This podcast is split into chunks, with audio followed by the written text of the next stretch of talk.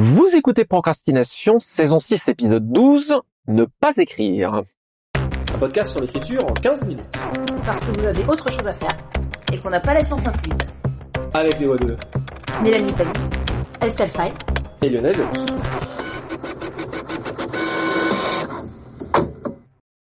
Alors, personnellement, j'ai beau être tenant du touche ton manuscrit tous les jours, euh, touche ton projet, avance dessus, l'esprit, il me semble que, enfin, on verra si, si vous êtes d'accord, mais j'ai quand même l'impression qu'un peu c'est quand même un petit peu comme un jardin, ça se ressource, ça se nourrit, de temps en temps c'est pas plus mal de le laisser en jachère et de lui ficher un peu la paix, et ça peut être important d'accepter les moments de recharge. Et donc, après avoir euh, parlé pendant euh, cinq ans et demi d'écriture, de technique, d'avancée, peut-être de motivation, etc., là, on va parler du fait de ne pas écrire. Mélanie, dans Nous qui n'existons pas, si je ne m'abuse, et aussi un peu sur ton blog, tu as assez souvent abordé cette espèce d'impératif de production qu'on a un peu dans les métiers artistiques de manière générale et avec lequel tu as du mal.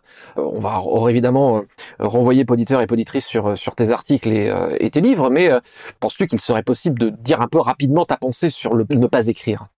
Moi, je suis la grande spécialiste de ne pas écrire. Bah, ma pensée étant que j'ai essayé, au départ, j'ai, j'ai essayé de me suivre, de suivre en fait ce dont on a parlé dans un épisode précédent, qui est cette, euh, cette idée qu'il fallait vraiment produire, euh, occuper l'espace quelque part. Et j'ai mis vraiment des années à m'apercevoir que c'est pas un mode de fonctionnement qui est naturel pour moi et que c'est pas une envie du tout. Et que je suis bien meilleure quand je laisse un livre arriver à son rythme. Et ce qui signifie que j'ai des longues périodes, des fois un an, deux ans sans écrire, et que pour moi, de mon point de vue, euh, avec mes envies actuelles et, mes projets, c'est très bien comme ça. La contrepartie de ça, c'est que je suis parfaitement consciente que je ne gagnerai jamais ma vie avec l'écriture, et j'en ai pas le souhait exactement pour cette raison. Donc je peux me permettre de ne pas écrire parce que j'ai une source de revenus à côté qui est la traduction. Mais je suis, je fais vraiment partie des gens qui ont besoin de laisser reposer et qui, euh, qui perdent tous leurs moyens en se mettant la pression. Dans mon cas, en fait, je précise aussi, on a l'impression que quelqu'un qui n'écrit pas qui n'est pas en train d'écrire, c'est quelqu'un qui ne qui ne travaille pas sur les projets. Et euh, chez certaines personnes, et j'en fais partie, on a besoin que les choses travaillent inconsciemment. C'est-à-dire que mon cerveau va me cracher un sujet de livre une fois qu'il a déjà à peu près assemblé les éléments. Et c'est un moment où je ne suis pas en train d'écrire, en fait, je suis en train de me nourrir, je suis en train de vivre, ce qui nourrit l'écriture. Je suis en train de grappiller des idées à droite à gauche, et à un moment donné, quelque chose va émerger qui a déjà commencé à travailler. Mais j'ai besoin absolument de ce temps de repos. Bah, je suis entièrement d'accord avec toi sur la valeur du mûrissement et je pense que c'est un truc qui est euh, un peu souvent passé sous silence. Je crois qu'on en avait un peu parlé euh, dans un épisode précédent sur euh, la vie entre guillemets idéale des, auteurs et les injonctions à la perfection. Le mûrissement c'est capital. Alors c'est pas de l'écriture, mais comme j'avais composé la, bande originale du jeu vidéo Psycho Starship Rampage, en gros il y a l'équivalent de l'album entier et en fait tout mis bout à bout j'ai dû mettre, je crois, un mois et demi, deux mois à tout faire de l'idée jusqu'à la production finale. Ça paraît très peu, et effectivement, c'est très peu, mais si on met tout ça bout à bout, en fait, ce qui est super important dans la manière dont ça s'est passé, c'était, comme un développement de jeu vidéo, c'est quand même assez long, j'ai eu énormément de temps où je ne travaillais pas activement dessus, mais j'avais des idées qui me venaient, je griffonnais l'équivalent, euh, l'équivalent de griffonner des idées dans un coin, ce qui fait que quand je me mettais euh, devant ma station de travail, parce que donc c'est l'électro, quand je me mettais devant ma station de travail, je savais exactement où j'allais, ce que j'allais faire, et j'avais déjà quasiment tout dans ma tête, je trouve plus facile en musique qu'en écriture. Et si j'avais dû faire ça bout à bout, ça aurait certainement mis au moins 50% de temps en plus, si ce n'est le double, parce que justement il y a eu tout ce downtime et tout le temps de mûrissement euh, du truc.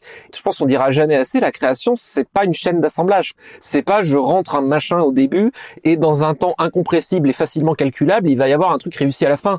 On aimerait bien que personnellement j'adorerais que ça fonctionne comme ça, hein. ça serait hyper pratique, mais non quoi. En tout cas, euh, alors que euh, je pense que je suis très branché productivité, je pense qu'il faut accommoder le fait que bah non c'est de la création quelque part, dans l'absolu, la réponse idéale au fait combien de temps ça va te prendre pour écrire un bouquin, la réponse quelque part, ça devrait être, eh ben j'en sais rien. Alors oui, ça va être quelque part entre un mois et dix ans, mais bon, euh, il y a une part d'aléatoire et elle se nourrit aussi du fait de recharger les batteries et justement des fois de faire le choix de se recharger. Disons pour moi, il y a plusieurs choses dans ce que vous avez dit qui me parlent. Ou moins, c'est déjà oui, il fait de recharger les batteries, ça, de toute manière, on est tous d'accord. Euh, incroyable mais vrai, un auteur en burn-out, je pense, écrit moins. Mais voilà. Après, il y a plusieurs choses, c'est-à-dire, il y a évidemment une part dans l'écriture, à la grande question, combien de temps ça vous a pris pour écrire ce livre Il y a toute une part qui n'est pas quantifiable en temps de euh, nous assis devant notre bureau, quoi, en gros. Euh, après, maintenant, j'arrive quand même euh, vraiment avec l'expérience à beaucoup plus calibrer aussi cette part inquantifiable et à pas trop me gourer là-dessus. Donc comme quoi, c'est possible aussi. Et par exemple, je sais que là j'ai un projet dans la tête, faut qu'il mûrisse de trois ans encore. Donc ça, je l'ai en tête en fait. Et ce temps de mûrissement qui pour moi va aussi souvent être du temps où je fais autre chose, où je fais autre chose qui est souvent pas de l'écriture, mais qui peut en être aussi. Oui, il est évidemment nécessaire. C'était ma technique inconsciente pour mes dissertes de français quand j'étais en prépa. En gros, je passais mon week-end à faire complètement autre chose, tout le dimanche soir à lire, euh, par exemple, les gros bouquins de romans feuilletons dans la collection bouquins qui était super cool. Et puis, quelque part, vers 21h, je me mettais à la disserte. Et j'écrivais, j'écrivais, j'écrivais, et ça marchait, je rendais la disserte. En général, on me disait que c'était pas trop mal moi je me disais ouf j'ai réussi à me sauver moi qui suis pas très scolaire et peu à peu en fait j'ai réfléchi si c'était pas une méthode qui finalement me convenait c'est-à-dire que mine de rien me nourrir de plein de trucs en ayant en fond les enjeux sur lesquels je devais bosser qui tournent si c'est pas finalement une de mes méthodes de travail je suis pas sûre d'en avoir une seule mais en tout cas une de mes méthodes de travail et le premier moment où j'ai fait ça consciemment c'est quand j'ai passé le deuxième tour du concours de la Fémis où on devait entre autres je crois qu'on avait six heures pour écrire un synopsis à partir de photos et sur les 6 heures, j'ai passé 4 heures et demie à regarder euh, par la fenêtre, il y avait des avions qui passaient, puis des pigeons aussi. Mais pour le coup, alors que tous les autres étaient en train de gratter et tout. Et là, je l'ai fait consciemment. Je me suis dit consciemment, ok, tu te précipites pas.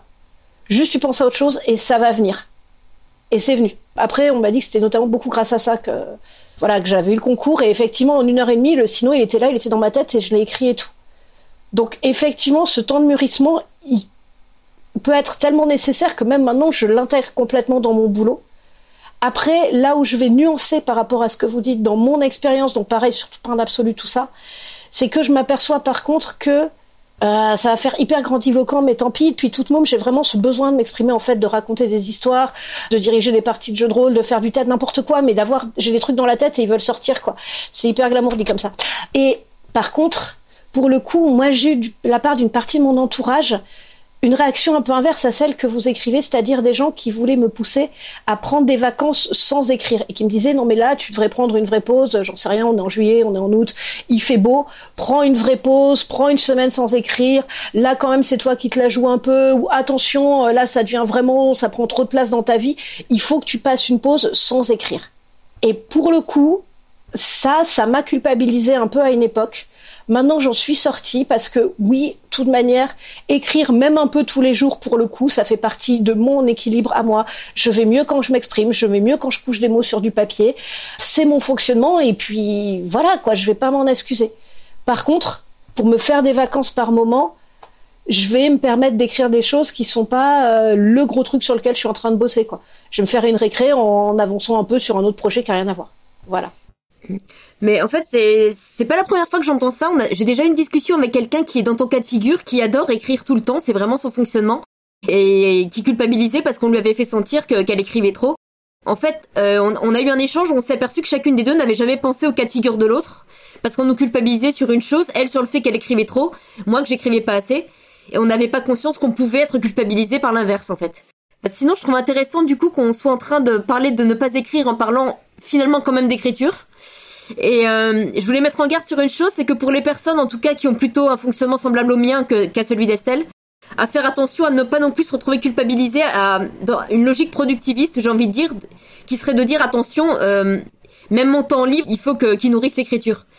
Et une chose qui, par exemple, qui m'a toujours beaucoup agacé dans les interviews, c'est une question que j'ai fini par prendre en grippe, c'est qu'on termine par quels sont vos projets. La question n'est jamais avez-vous des projets? Elle est presque toujours quels sont vos projets? Parce que dans l'esprit de beaucoup de gens, il y a un auteur, il écrit tout le temps. En plus, il a 15 projets, il termine un livre.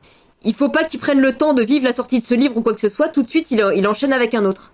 De mon point de vue, à partir du moment où on n'a pas une contrainte financière ou des délais à tenir ou des choses comme ça, euh, une contrainte extérieure, passer un an, un mois ou n'importe quelle durée sans écrire, sans penser à l'écriture, bah, c'est tout à fait valable. Et si on en ressent le besoin, bah, qu'on le fasse en fait. Et ça, on a beaucoup de mal à se l'autoriser souvent on a tout à fait le droit, si on n'a pas une contrainte extérieure, de ne pas écrire. Et c'est très bien comme ça. Bah, après, deux, trois trucs que je vais rajouter. Quand même, je vois quand même euh, dans les, collègues autour de moi que l'injonction à euh, non, mais là, tu devrais être en train d'écrire est quand même beaucoup plus courante et beaucoup plus culpabilisatrice que non, mais là, tu devrais t'arrêter quand même. Je sais que là-dessus, mon cas est un peu particulier. Donc voilà, solidarité envers tous ceux qu'on culpabilise d'une manière ou d'une autre. Et aussi, ma méthode, entre guillemets, ça veut pas dire que je pense tout le temps à l'écriture au sens travail du terme que je pense tout le temps au boulot écriture. Juste par contre, j'ai pris conscience que de toute manière, quoi que je fasse, euh, ma vie en général nourrissait mon écriture et que donc j'avais besoin d'avoir une vie. Mais c'est pas. Il y a des endroits, par exemple, bah, quand je suis allée à Terre-Neuve, je suis allée à Terre-Neuve vraiment pour bosser un roman qui était Ouijigo, mais sans savoir. J'avais quelques pistes de ce que je voulais trouver là-bas, mais je me laissais aussi des marges d'inattendu entre guillemets. Donc là, il y avait quand même un projet, même si tout n'était pas, il n'y avait pas une organisation scriptée des jours. Mais il y a quand même le projet d'aller dans un coin pour y placer un roman. Mais je fonctionne pas toujours comme ça non plus, et c'est aussi être ouvert euh, aux propositions inattendues. Bah, par exemple, il y a la fois on m'a dit tiens, bah là il y a possibilité d'aller en Bolivie. Est-ce que ça dit de venir avec moi? Ouais, youpi, je vais en Bolivie. J'y connais rien, je sais pas ce que je vais trouver là-bas. Et après, effectivement, ça a beaucoup nourri, euh, notamment les nuages de Magellan dans mes livres. Mais là, c'était pas un projet, quoi. C'était juste, ouais, faut que je vois des choses nouvelles parce que c'est cool. Et euh, ou je vais voir des films à l'étrange festival parce que c'est cool. Je cherche pas forcément à ça fasse partie de ma carrière. Et pour le coup, je pense que si on a tout en vision hyper carriériste, hyper tout doit nourrir mon écriture et tout, je sais pas comment tient. S'il y en a qui y arrivent, euh, ouais, super, je leur tire mon chapeau. Mais pareil, j'y arriverai pas non plus. Mais je suis d'accord avec toi. Je te, enfin, je, comment dire, je te visais pas du tout en particulier avec ça, mais juste euh, un état d'esprit que, que j'ai souvent entendu. Mais euh, ça me parle ce que tu dis sur le besoin d'écrire, parce que moi j'ai cette pulsion créatrice depuis l'enfance qui a toujours, toujours, toujours été là. Je m'aperçois qu'elle est présente en, constamment mais que de plus en plus j'ai besoin qu'elle aille de temps en temps s'exprimer à des endroits où il n'y a pas de contraintes. En ce moment, je dessine beaucoup L'an dernier, j'écrivais des poèmes, et pour moi, ça a la fonction d'être un endroit où je peux exprimer cette pulsion d'une manière où il y a zéro contrainte, où je suis une envie, et si c'est raté, personne ne m'attend. Et je m'aperçois que si je dépasse cette espèce de soupape à un endroit, la pulsion créatrice est prise uniquement dans quelque chose qui est une contrainte, et ça m'épuise très vite. Donc, euh, pour moi, il peut aussi y avoir des endroits où on crée sans être en train d'écrire, et ça peut être un bon moyen de décharger un peu cette pression. Bah, juste là où je te rejoins complètement, Mélanie, je pense, c'est que par contre, par moment, Surtout depuis que je suis publiée, il y a aussi la pression d'une partie du milieu, pas tous, il y a plein de gens super cool et euh, les lecteurs, vous êtes vraiment cool. Voilà. Donc c'est pas cette part-là que je ressens une pression, mais il y a par moments, quand on doit un peu naviguer dans, dans ce milieu-là en professionnel aussi, il y a plein de pressions extérieures quand même qu'il faut panier, qui sont là, qui existent. Et par moments, oui, j'ai besoin d'aller créer au-delà de ces pressions-là. Donc sur des projets dont j'ai pas encore parlé à d'autres gens, sur des projets qui, voilà, qui sont pas ouverts entre guillemets, mais qui existent d'abord que pour moi, ou dont je vais juste parler à deux trois potes ou tout ça. Voilà, donc j'ai quand même ce besoin aussi de créer en dehors des contraintes. Mais moi, ça va plus être au sens des contraintes du milieu et de cette question, effectivement, donc, euh, qu'est-ce que vous avez comme projet? À laquelle, en général, j'ai de quoi répondre, mais qui a quand même rapidement un fond culpabilisateur que je trouve gênant aussi.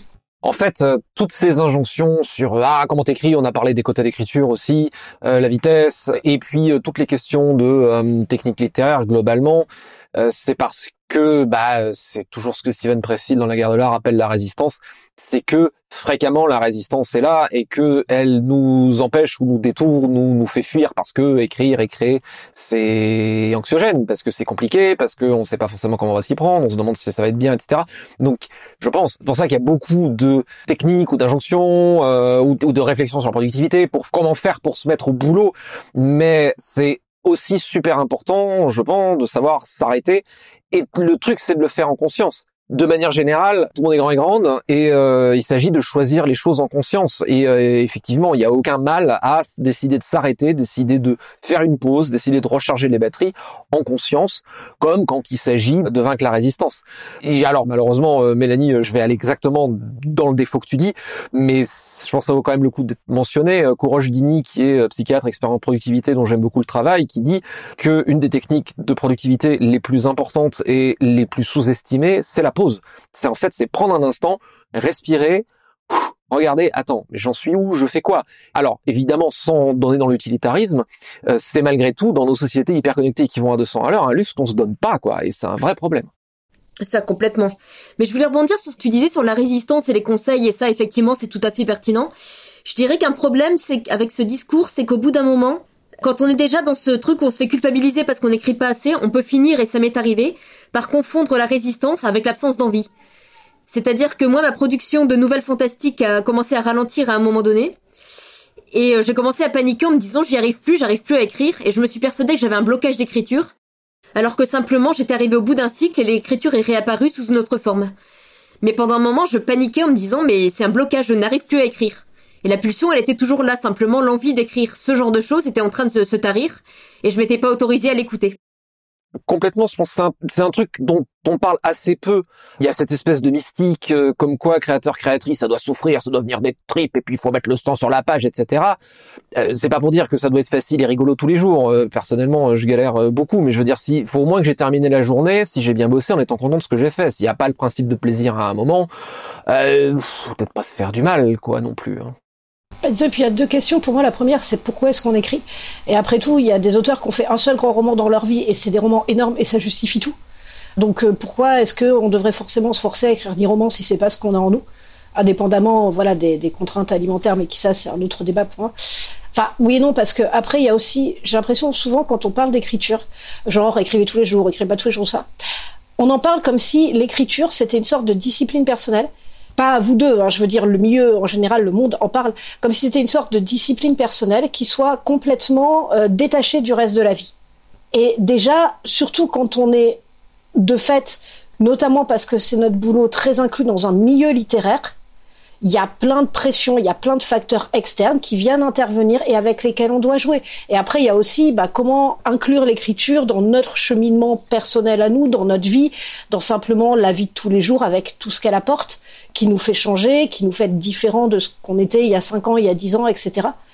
Et donc l'écriture, c'est pas cette espèce de truc mystique euh, qu'on va pouvoir absolument contrôler de manière euh, parfaite et qui existe en dehors du reste du milieu, du reste du monde.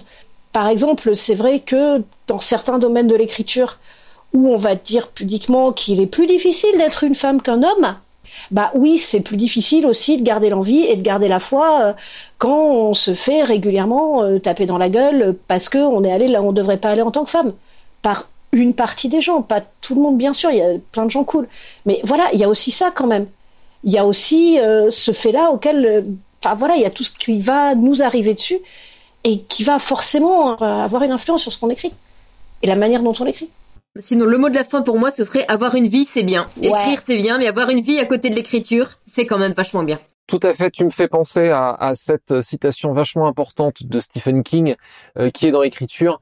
D'ailleurs, elle est au-dessus de mon bureau qui dit, je l'ai en anglais donc je vais la traduire à la volée un peu, voilà.